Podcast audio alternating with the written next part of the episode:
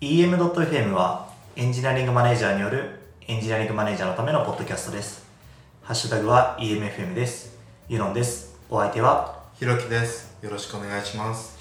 えー今回も、えーゲストの古賀さんに来ていただいてます。古賀です。よろしくお願いします。お願いします。お願いしまお願いす。します。さてさて、えーっと、まあ今回、あ、前回ですね、えー評価についていろいろ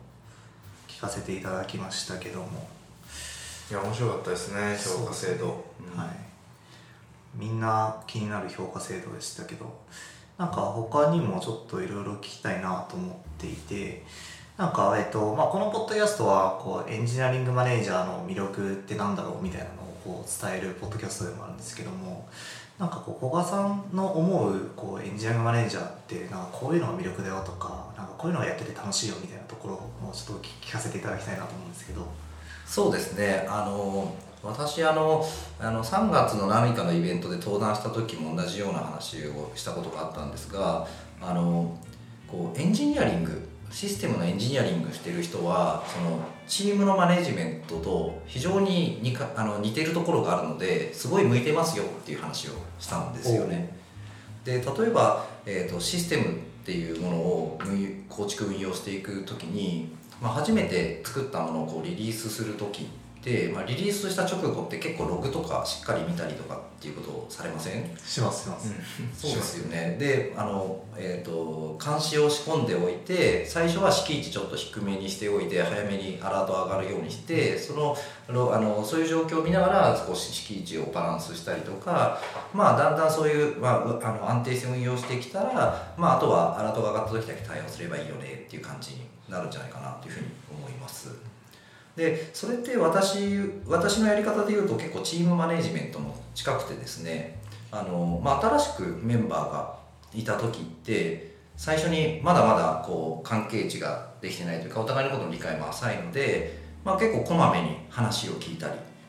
もうログを見るのと同じようにその人が書いてるこうチャットだったり資料だったりとか見ながらとか、まあ、こまめにミーティングしたりとかしていきじゃああのそろそろ大丈夫そうだねってじゃあウィークリーミーティングにしようかって。じゃあ月次で大丈夫かなとか。じゃあ特にその定期的なものを持たなくても何かあったら言ってよっていう感じにしていくみたいなところってそのシステムが正常に稼働してるかっていうモニタリングするのとチームのメンバーがあのちゃんと,、えー、と不安を持たないで働いているかなみたいなところとかってすごく近しいので同じような考え方でできるんじゃないかなとか例えばそのシステムも負荷が上がった時にトラフィックとかデータとかがその想定よりも多くなって負荷が上がった時にどうしようみたいなところもチームの作業量みたいなのが負荷が上がった時にどうしようみたいな考え方とかもなんか同じようなエンジニアリングの考え方でできるんじゃないのかなと思っているのであのきちんとこうシステムをマネジメントできる人はチームのマネジメントもすごく上手なんじゃないかなっていうふうな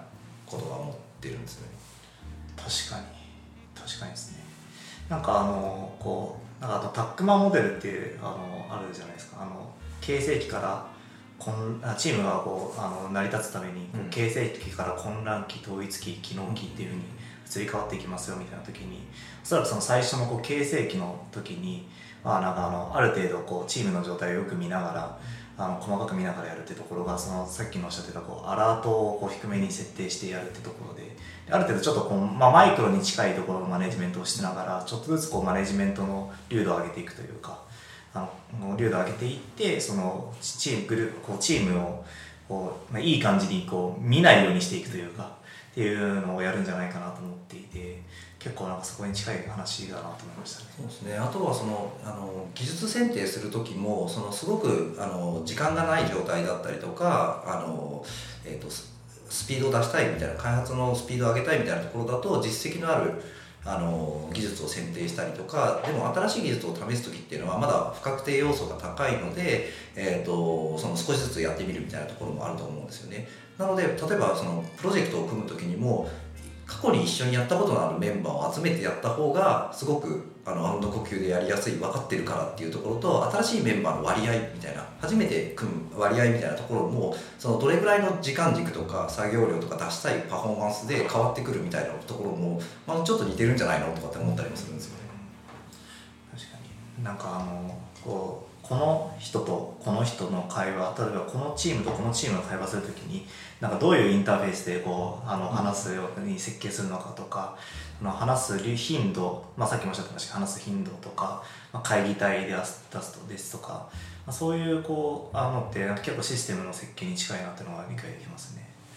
なんかこれはなんかコミュニケーション僕がいろいろ話す時によく言うことでソフトウェアって結局複数人で認識を揃えていく行為だよねっていう話をしていてその最初は認識が揃ってなくて誰かのモヤモヤした何かが最終的にもう目の前で動いてる機能になっていくっていう過程の中でみんなが認識揃っていく。そしたら動いたね。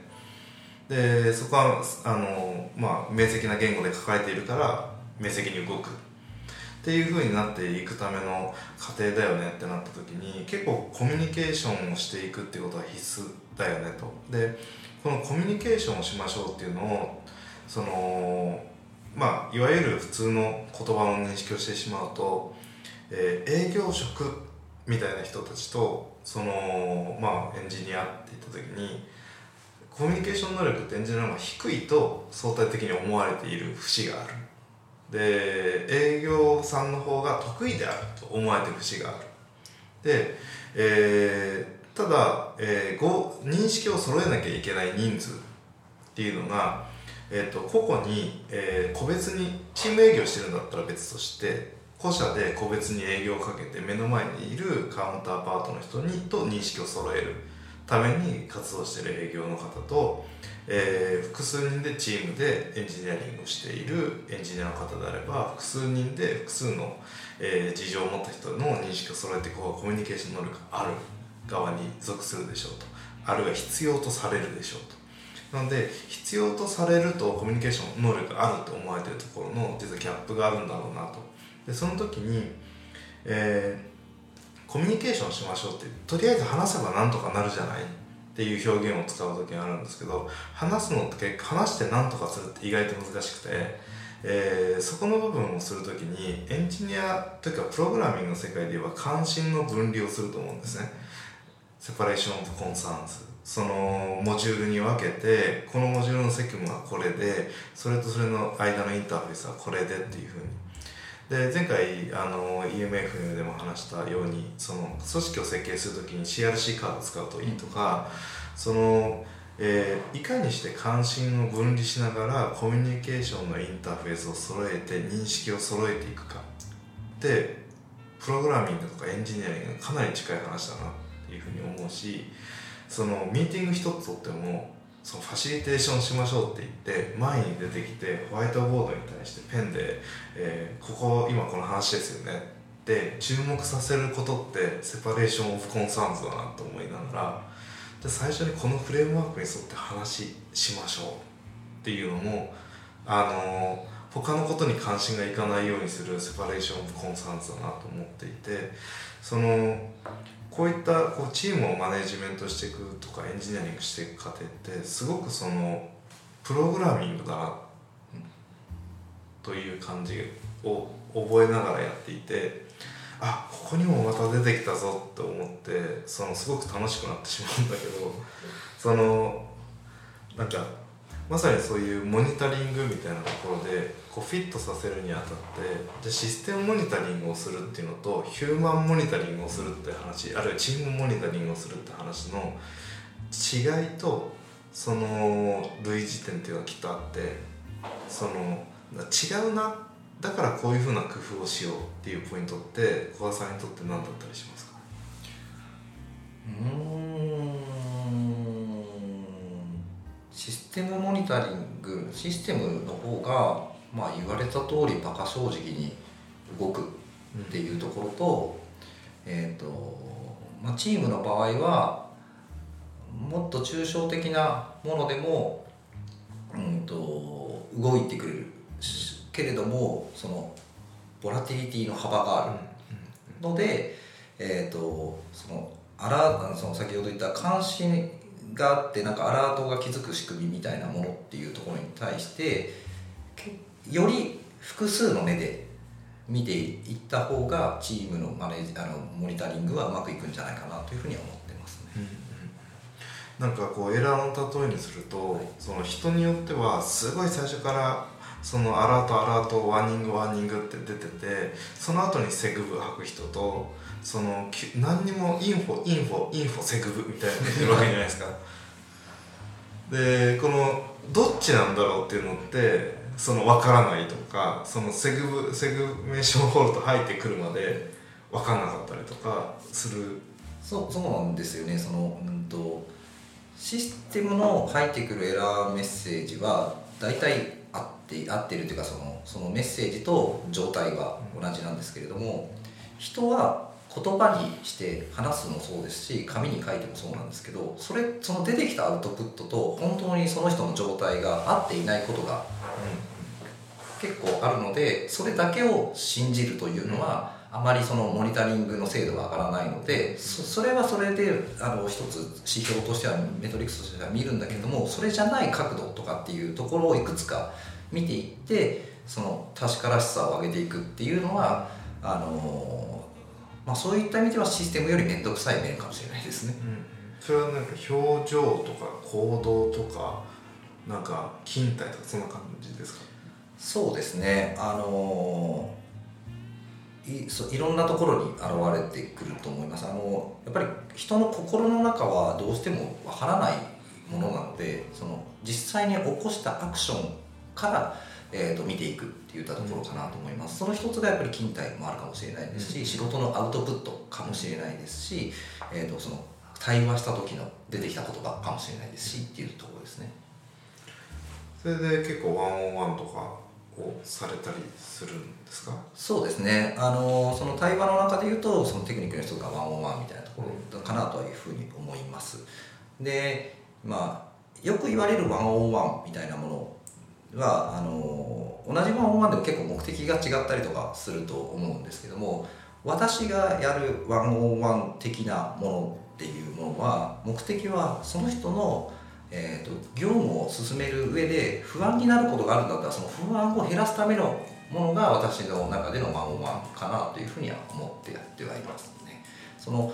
えー、と先ほどのモニタリングで言うと不安に思ってないって不安があるかどうかっていうのをモニタリングするためのやり方の一つとしてのワンオンワン的なものだと。でワンオンワンっていう言葉に結構縛られている人が多いんじゃないかなというふうにも少し思ってまして目的に対目的が不安を減らすことであれば別に1対1にこだわる必要もないと思ってます確かに実際には私はそのペアでその2対1でやることもありますしえそれはその例えば、えっと、メンバーが部署移動した時にはあの一旦はその過去の上司とペアでやっていきましょうとかあの私が今度、えーとえーと見てたチームから、えー、とじゃあその中のメンバーが1人リーダーに昇格マネージャーに昇格したのでその人に任せていきますっていう時にはじゃあ2人でしばらくやろうかとかっていうこともやったりとかしてましたので、まあ、そういう不安を減らす不安がないかどうかっていうところをモニタリングしてまあ減らしていくっていう行為的なえ目的でのその対話の機会っていうのは作るっていうのをやってます。ワンワンはもうなんかこの人は週毎週やるとかあのこの人は2週に1回やるみたいな形で決めてやってますか？えっと、えー理想的にはその不安に思っているタイミングで声をかけてあげられるのがベストだなとか不安にその人が思ってる時に「ちょっといいですか?」って言ってもらうのがベストだなというふうには思ってそこを目指していきたいですしあのそれができてる人とかチームに対しては無理にその定期的にやる必要ないよっていうようなメッセージは出していますがえっとまあ、先ほども言ったようにその行動からこうメトリックスで見てはいるんですが心の中はわからないところもあるので定期的にやるという価値もあるというふうにも思ってますね。エンジニアのためのマネジメントキャリアパスって本があの出てましたけどあの本にはアラートが上がってきた来たらこう対処するだと遅いみたいなことが書いてあってやっぱこう定期的にやることが大事だみたいなことも書いてあったりとかしてなんかワンオンワンっていろんなやり方があるなって思いましたね。そうですね。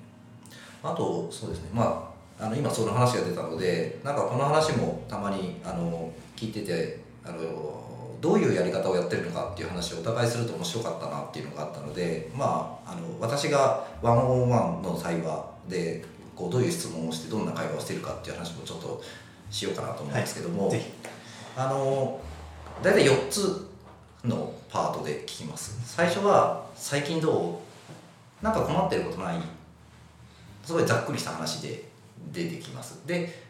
出てくあの話が出てくることもあれば「あ全然大丈夫です」とか「ちょっとこういうところが」とか「もう少しこうなったらやりやすいんですけどね」みたいな話とかが出てくるっていうところがあるので、まあ、最初に「最近どう?」みたいな感じでやっていきますで次があの「体調どう?」さっきそのあの勤怠みたいなところもメトリックスであのあのすごく使えあのありますよねっていうところがあったと思うんですけどまあ、体調の話をしますと。で最近どうだとなかなか出てこない人でも体調どうだと、まあ、結構いろいろ聞けることもあってですね。その今だと寒くなってきたから例えばこういう時期とか風邪とかひかない大丈夫とか花粉の時期だと花粉症だっけ大丈夫？なんか辛くない？とか最近朝起きれてるとか夜寝れないとかない？とかっていう感じの話を体調どう？っていう話を聞きます。で、まあ、そこで、まあ、アイスブレイク的にこの2つの質問を使いつつ3つ目で言うとあの今の会社の状況とかチームの状況ってこういう状況だっていうふうにあの僕は捉えているんだけれどもこれに対してなんか気になることある？例えば会社って今こういう状況だよねとかチームって今ここに向かって進んでるんじゃない？とかっていうのを次聞いてで最後にでそのチームとか今会社の中であなたにはこういうことを期待してこういうふうにやっていってほしいというふうに思っているんだけれどもそれとあなたのキャリアプランとかややっていきたいことに対してズレってある。ズレがあるんだったらそのズレは認識した上で今後どうしていこうかっていうのを一緒に考えていきたいんだよ。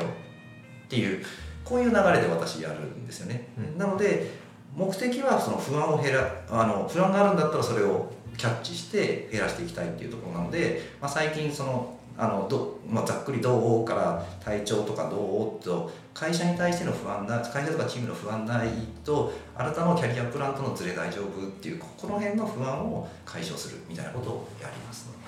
なるほど。なんか今の話を聞いててあのイメージしたものが、はい、あのマズローのピラミッドの下から順番に上がっていくんだろうなみたいなこういうのをイメージして聞いてたんですけどそんな感じなのかな。まあそそこまで意識はしてないですけど まあそうそう言われてみるとそうかもしれないですね。なるほど。会社の現状について気になることあるっていうのは僕も結構聞くんですけどこれ結構重要な質問だなと思っていて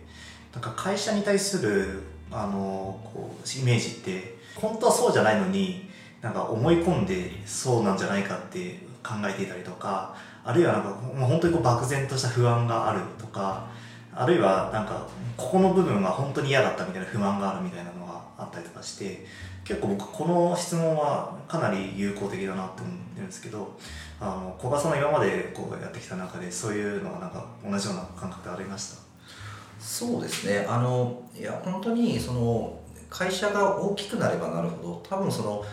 会社名イコールサービス名でその人数がま30人の壁、まあ、30人以内っていうところだとそこそこまでないっていうところからその30人の壁を越えてチームが分かれていき会社の事業が複数なっていくと自分の自社の事業自分の事業関わってる事業以外のところの理解が分からなくなってくるとかそこに仲のいい人がいた時にその人のなんかこう不満だったり愚痴みたいなものを聞くとすごくなんかイメージが良くない方向に流れていくみたいなことってのはやっぱりあるなというふうに思っているのでその改めてあの私の目線から見るとこういうふうに考えていて確かに小さな問題は起こってるんだけど会社はこっちの方向に行ってこういうあのうまくいっているところがある。しかしここは課題だっていうのは本当にその通りだよねっていう。でその課題が合ってる場合でもそうなんだよ。会社はそれをちゃんと課題として考えているんだよ。っていうことを言ってあげることはすごく重要なのかなと思ってます、ね、なんかその意思決定に至ったコンテキストを共有するとかあのこうなんでそのなんでしょう、ね、こうこの意思決定がされたのかみたいなのはなんか伝えること確かに大事ですよね。そうですねあのやっぱりその時間は無限にあるわけではないので全員に事細かに全部の事業やプロジェクトのことについては伝えきれないのでそ気になっているところを気になることに対しては答えられるのでそれはちゃんとこういうような場であの聞いてねってでもちろんここじゃなくても気になった時はすぐ聞いてよっていう感じのその関係性を持つあなたがあのえっと、パフォーマンスを最大化するために私は不安を取り除く存在なんですっていう関係値が築けるっていうのがすごいやっぱ大事だなと思ってますね。そうですねなんかそのそういう時に最近出てくる言葉でその心理的安全性って言葉があると思うんですけどなんかその心理的安全性ってこうまたお化け化しててそのなんかよく分かんなくなることあるなと思っててあの結構進んでる分野が他にあるんだろうなと思って僕が一番近いなと思ってる言葉があのそのオーソリティグラディエントっていう言葉があって権威勾配。権威と,、えーと、権威の勾配。でこれは、えー、パイロットの教室というかあの学問の中でよく使われる言葉らしいんですね航空会社の。で航空会社において事故が起こるっていうことを減らすためには、えっと、パイロットとあの主主のパイロットと副操縦官などが、えっと、気づいたなんかミスやトラブルについて早めに伝達できることがないと極めてそのクリティカルな事故につながることがあるっていうことが実体験を持ってその分析されていてでそこのが生まれず早めにアラートを上げられる機能を関係を築くためには何が必要なのかどういう関係を築かなきゃいけないのかでそこには権威勾配といって、えー、権威を持ってる人と権威を持ってない人との差があると。でこれをいかにして減らしていくのかという関係性を築いていくにあたって、えー、そのジェンダーの問題であったり年齢差であったり、えー、そのなんだろうこの機種に慣れてるとかあこの空港に降り立った経験があるとかないとかそういうさまざまな経験の部分とか、まあ、性格そのパーソナリティみたいなところから、えー、こうギャップっていうのがどんどん生まれてこれは積み重なったものだからそれぞれについて分解して権威勾配をの行角をその短くあの短く鈍角にしていくっていうのが、えー、いかないとその対あの致命的なミスになってしまうっていうことであの僕らエンジニアリングのチームで早めにミスを知りたいあれ早めに問題を知りたいと思っていてアラートを上げてもらいたいから心理的安全性が重要だ。なんだけどもこの小さなそのアラートが上がらないことがクリティカルな業界っていうところでたくさんこう知見があったっていうところをもうちょっとこう見てった方が実はその心理的安全とかそのワンオンの仕方もそうですけどあの近いものがあるのかなって思ってなんか今その話を聞いててこの権威勾配の話をちょっと思い出してて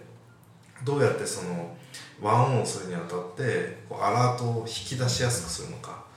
っていうはあのコミュニケーション手段っていうのが重要なんじゃないかなと思いながら聞いてて思いましたね。今の話をちょっと聞いて思ったのがあの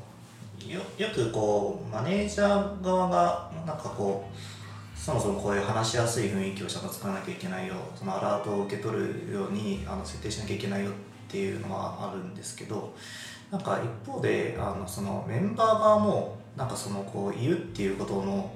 に対する障壁をなくさないといけないなって思ったんですよね。で今なんかそのなんでそう思ったかっていうと年齢差ってあのもうもう絶対的にもうすでにありますと、うん、で、えー、っとどんなにその年齢が高い人がその年齢の低い人に対して同じように接したとしても年齢の低い人側が年齢の高い人側に対してあのこうなんか権威的なこう恐れみたいなのを持っているとやっぱりなんかその思い込んでいるとそれが良くないなっていうのを思ってたんですよね、うん、なんでその、まあ、確かにこうマネージャー側もそのこう下げるってことは大事だけど、うん、メンバー側も逆に上げるっていうか、うん、こともなんか努力も必要なんじゃないかなと思ったんですね、そこ面白いなと思ったのはホフステード指数っていう指数があってこれは各国の文化文化的なギャップを見るために6つのベクトルで評価して、えー、それぞれがどういう位置にいるかということで文化的な近さとか距離とかを測るみたいな考え方がありますと。でその中の PDI かな？ Power Distance Index っていうのがあって、えー、権威に対して、えー、その権威格差をあの受容するというか格差を持つ文化圏かそうじゃない文化圏かっていう問いをしてそのスコアっていうのが、まあ、アメリカとか日本はまあ平均よりちょっと高いぐらいのスコアにあるらしくてでこれどういう質問項目で聞いてんだろうなっていうのをちょっといろいろ調べてたらえー、と子供のと、えー、子供は、えー、と年長者に対してその意見するというのが、えー、なんだろうあの良くないことだと教えられているかみたいな問いとかえっ、ー、となんだろう今の権力格差を、えー、政治的な権力格差をえっ、となんだあのフラットにするには、えー、暴力的な革命をするしかないと思っているか。あるいは話し合いによって解決できると思っているかみたいな程度を聞いてたりしてでそのそこまで聞いてて能力あの格差がフラットくらいなんですよ。であのー、なんで実はその、えー、こういう文化的な子供の時から今そのマネージャーというかメンバーの努力というかその意識としてってあると思うんですけどもっと根深い問題がきっとあると思っていて最初に入った会社やもっと前に学校で、えー、親からとかいろんな角度でそのなんか困ったことを口にしちゃいけませんよっていう教育を受けていた場合それはアラートが上げられない子供になりアラートが上げられない大人になり社会人になるようにえー、きっとなってしまっているんじゃないかなっていうふうに思って、えー、その自己主張することを、まあ、早いうちからトレーニングしとかないとそれはなんか急にやれって言われても難しいんだろうなっていうふうに今聞いて思いました。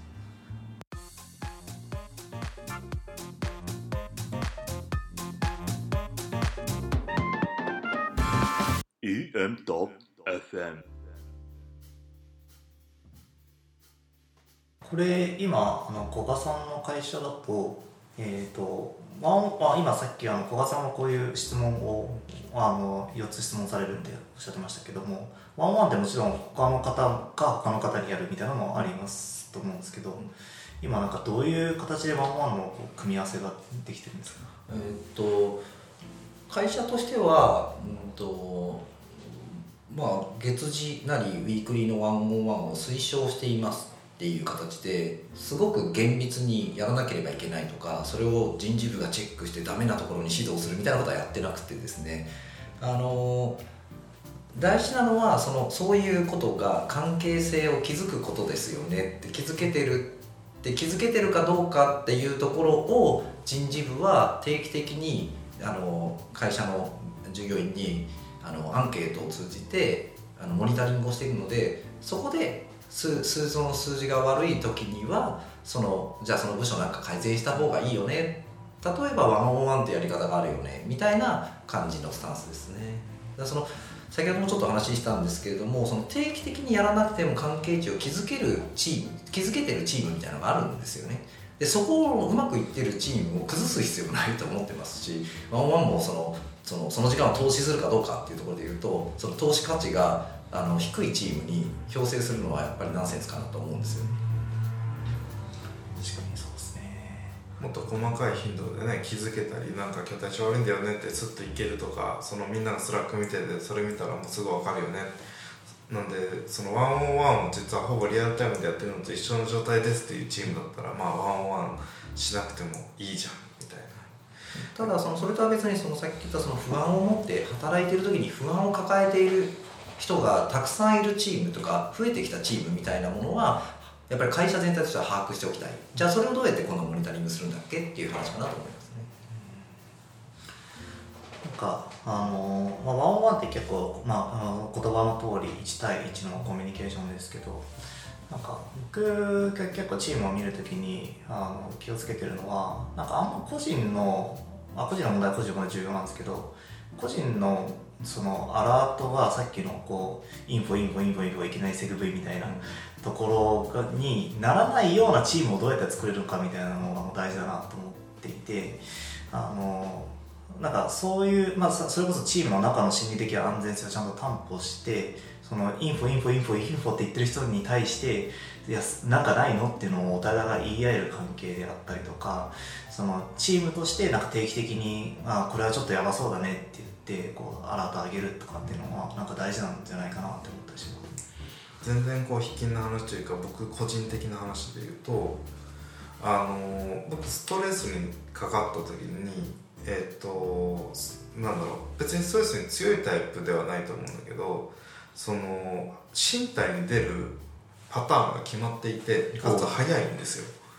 なんか最近こう働きすぎてちょっと疲れてるなとかストレスかかってるなと思ったらちょっとまぶたがピクッとしたりそれよりもうちょっとアラートが上がってくるとその脇腹がなんかこうキュッと痛くなってみたいなことがあってでそれってあのもう10代の時から結構再現性を持ってこの もうずっとなんですよ。であのなのであ今この程度になってんだっていうのがすごく早く気づけてそれがあのその状態をまあ別にすごい放置したからって言ってなんかいきなり病んでしまうわけじゃないんだけど体に出やすいのであなんだ俺疲れてんだ。よし休もう風呂入ろうみたいなふうに思えたりとかするタイプの人となんかその体にずっと出ないでその人に相談するのをしないものだと思っちゃってみたいなこ体になってしまってるというかいう人からしたらその本人に言ってくれも実心理的安全性だけの話じゃなくてその身体的に何をアラートと思うのかとかストレスかかってんだなと思わないみたいな人っていうのはきっといるんだろうなと思っててそのなんだろう。僕は比較的もうちょっとその言葉と言葉とかこう口の周りの神経とか目の奥とか、うん、なんかあの辺りをよく観察するようにしててそれをできる限りそのパターンマッチしてあこの人はもしかしたらアラートが出にくいタイプでそのだからもう生きのいいサンマの見分け方みたいになっちゃってるんですけどすごい普段はそのなんだろう活動的だしそんなにそのストレスさストレスかかっちゃうタイプじゃなさそうなんだけどに振る舞ってるし周りもそういう扱いしてないんだけどなんかこうあれこれはなんかあの焼いて食べる方のサンマだなみたいなことはきっとあって生ではいけないぞ。生ではいけないぞみたいな。なんかあのー、それで注意してみるとまた他の証拠とか見つかったりして本人が気づくよりも先に本当アラートしてあげたいじゃないですか。大丈夫って。できっと気づかないタイプはきっとそういうふうに本人より前にアクションしなきゃいけなくて。なんでなんかそのそういうとこの感度みたいなのはあのすごくこう一生懸命鍛えようとはしてるんですけどあのそうですね。うまくいくいかないは時々あるんですけど。あのできる限りその、えー、アラートが出せないタイプなんじゃないかっていう、まあ、ストレス診断もね最近だと義務化されてますしでそれをまあフィードバックとして見ることは難しいかもしれないけどそのその人のストレスさがどこにあるのかっていうのとか現れ方っていうのをまあご本人は自覚できるともうちょっとなんか生きやすくなるだろうし僕はなんかそのまぶたがピクピクなることで相当生きやすくなってるなと思っていて。なんでなんかそういうの見つかるといいんだろうなと思うんですけどね。古賀さんのなんかストレスかかった時の体の変化とかあります？そうですね。比較的ストレスに多分強い方なんだろうとは思いますね。なんかあんまないんですよね。僕はですねあのストレスが急激にかかるとあの急激に眠くなりますね。あの本当にもうなんかあーって言ってこう気を失うように眠くなって15分ぐらい寝てパッと起きたらあのすっきりしてまたやれるみたいな。すごい。すごい。便利。便利です。そうですね。なんか昔の Windows みたいな。で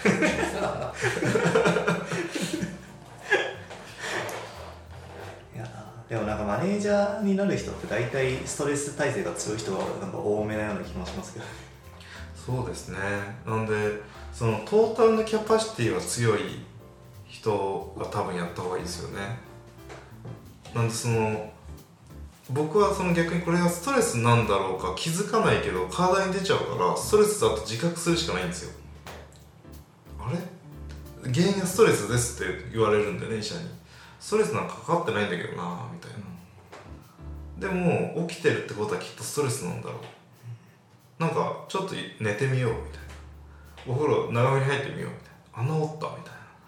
な。なんかそういうそのなんかこう手前側にアラート装置があるというかもうちょっと奥側でもいいと思うんですけどなんかああるっていうのは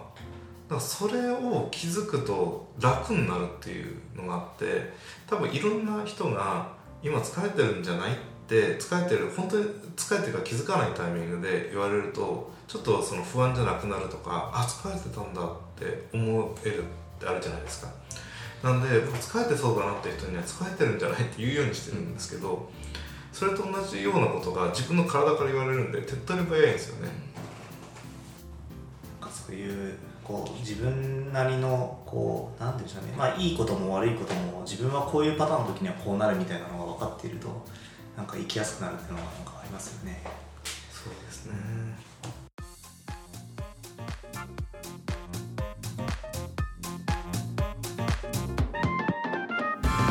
EM.FM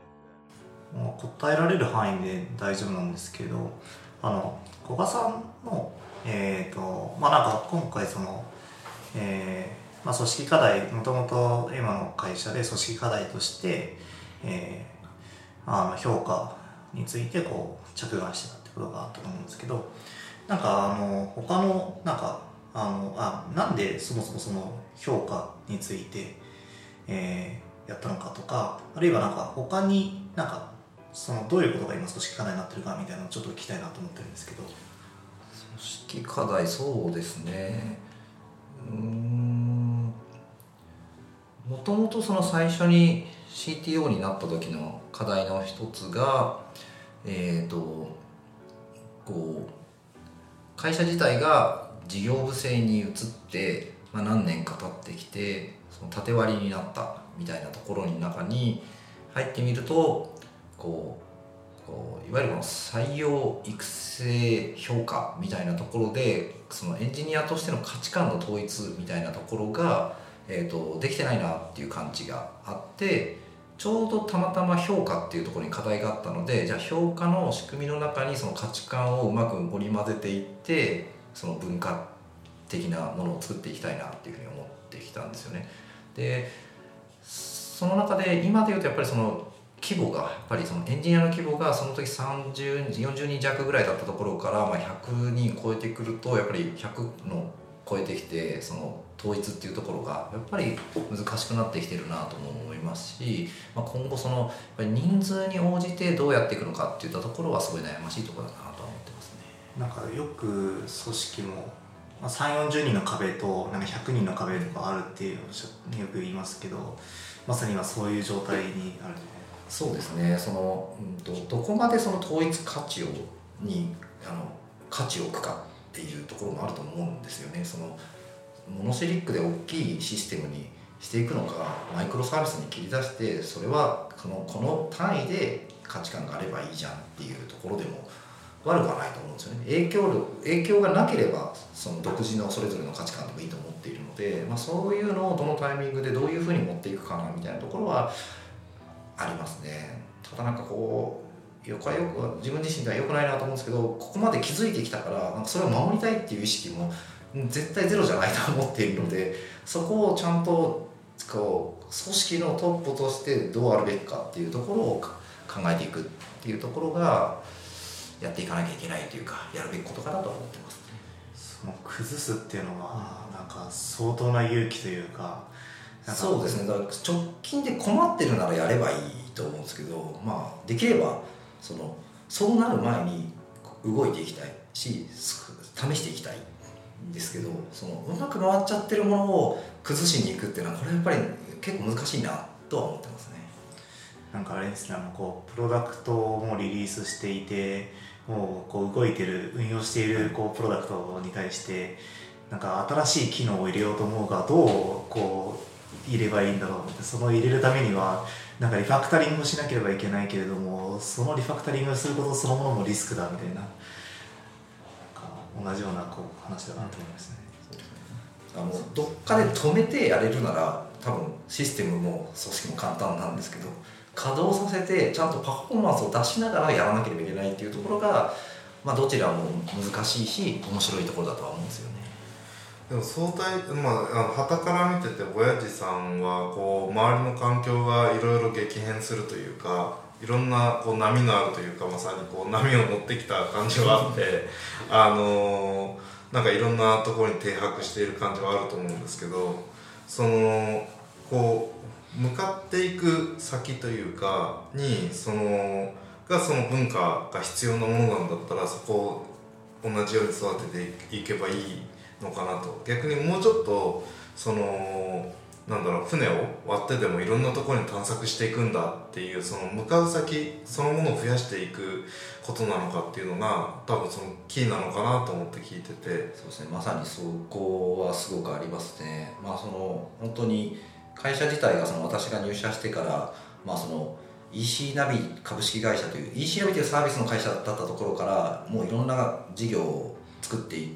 きたし作っていくのでボヤージュグループっていうふうに社名を変更してでサイバーエージェントグループだったところから独立して、まあ、上場してっていうところから、まあ、今回その経営統合というですね私たち300何十人の会社なんですが統合先の会社は1000人規模の会社なんですよ。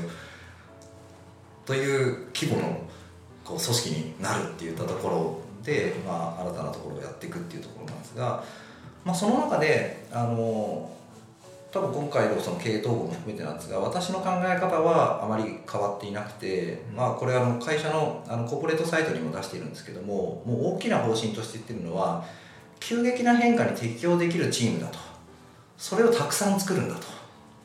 いうことをすごくあのメッセージとして出してますしそのためにじゃあ何をやれるのかどんな文化にしていくのがいいのかっていうのはすごく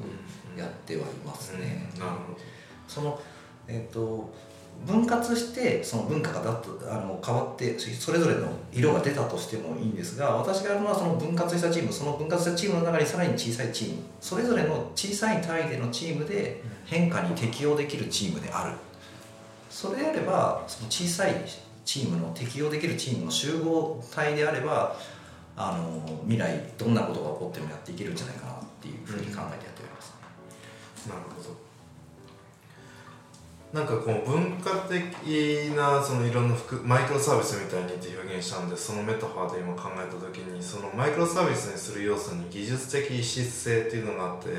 その異なる技術スタックを使ってたとしてもインターフェースが変わらなかったらもう一回再構築できるやんけというだからディスポーザブルなアーキテクチャだよね。犠牲的なアーキテクチャだよねっていうのが肝にあったと思っていてであった時に今文化的異質性みたいな話なんだと思うんですけどだとするとどんなインターフェースが揃うのかっていう話なのかなと思いながら聞いててそのそこがその経営的な、えー、インターフェースをどう切るのかとかそのなんだろうビジネスとしてのインターフェースをどう切るのかって話なのかなと思って聞いててそういうのを考えるのはまたもう一段面白そうな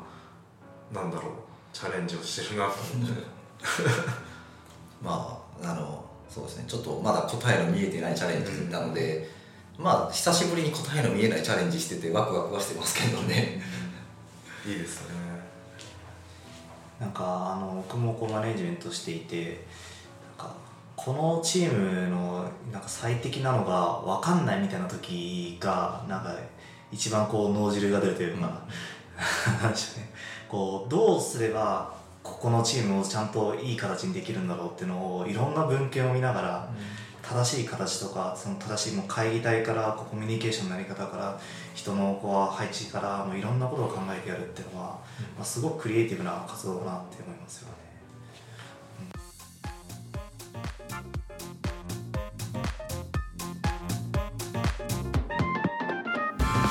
EM.FM だいぶいい感じの時間になってきたのでちょっとこんな感じで、えー、終わりたいなと思ってるんですけどもまあ第1回第2回と続けて、えー、出演いただきましたけどもいかがでしたでしょうかそうですね。あのひろきさんのエンジニアリング組織論への招待の中でのそのメンタリング的なあの章があると思うんですが、まあ、結構そのすごくその私の中ではそのワンオンワンの時に話をしたその不安を減らすみたいなアプローチとモニタリングみたいなところがあのすごい重要だなっていうふうに思っていてこれもそのさっきの評価とも同じようにすごくそのお二方とも経験があって話をしているので非常に話がスムーズに出てくるから、まあ、EFM、EMFM 楽しいなと思います。よかったです相変わらずなんかもうひろきさんの話が面白いなと僕はいつも思ってるんですけどさっきあのあのエンジニアはあんまりこう話せないんじゃないかみたいな話をちょっとポッと言ってましたけどひろきさんのの口からそうやって言ってるのがなんかひろきさんは全然そんなことないからなって思いながら僕は聞いてたんですけど。あ話せない。あそうそうあのえエンジニアはあんまりこうね、言葉にするのがうまくないとかでよく言われるみたいな話をしこうしてるひろきさんを見てひろきさんは全然そんなことないなって。思いやなんかその言葉にするのうまくない人たちでしょって扱いをすごく受けるから慎重になりますよね。その言葉にするのうまいのを見せてやろうみたいな気持ちでちょっと。面白い。ですはい。えー、リスナーの方はいかがでしたでしょうか、えー皆さんの声をぜひ我々に届けてください。ご感想こんな話をしてほしい。これってどうなっているの？ここをもっとこうしてほしいなど「ハッシュタグ #EMFM」でつぶやいていただけると幸いです。またゲスト出演したいという方も「ハッシュタグ #EMFM」かユノンフィズひろき大地までご連絡くださいそれではありがとうございましたありがとうございました。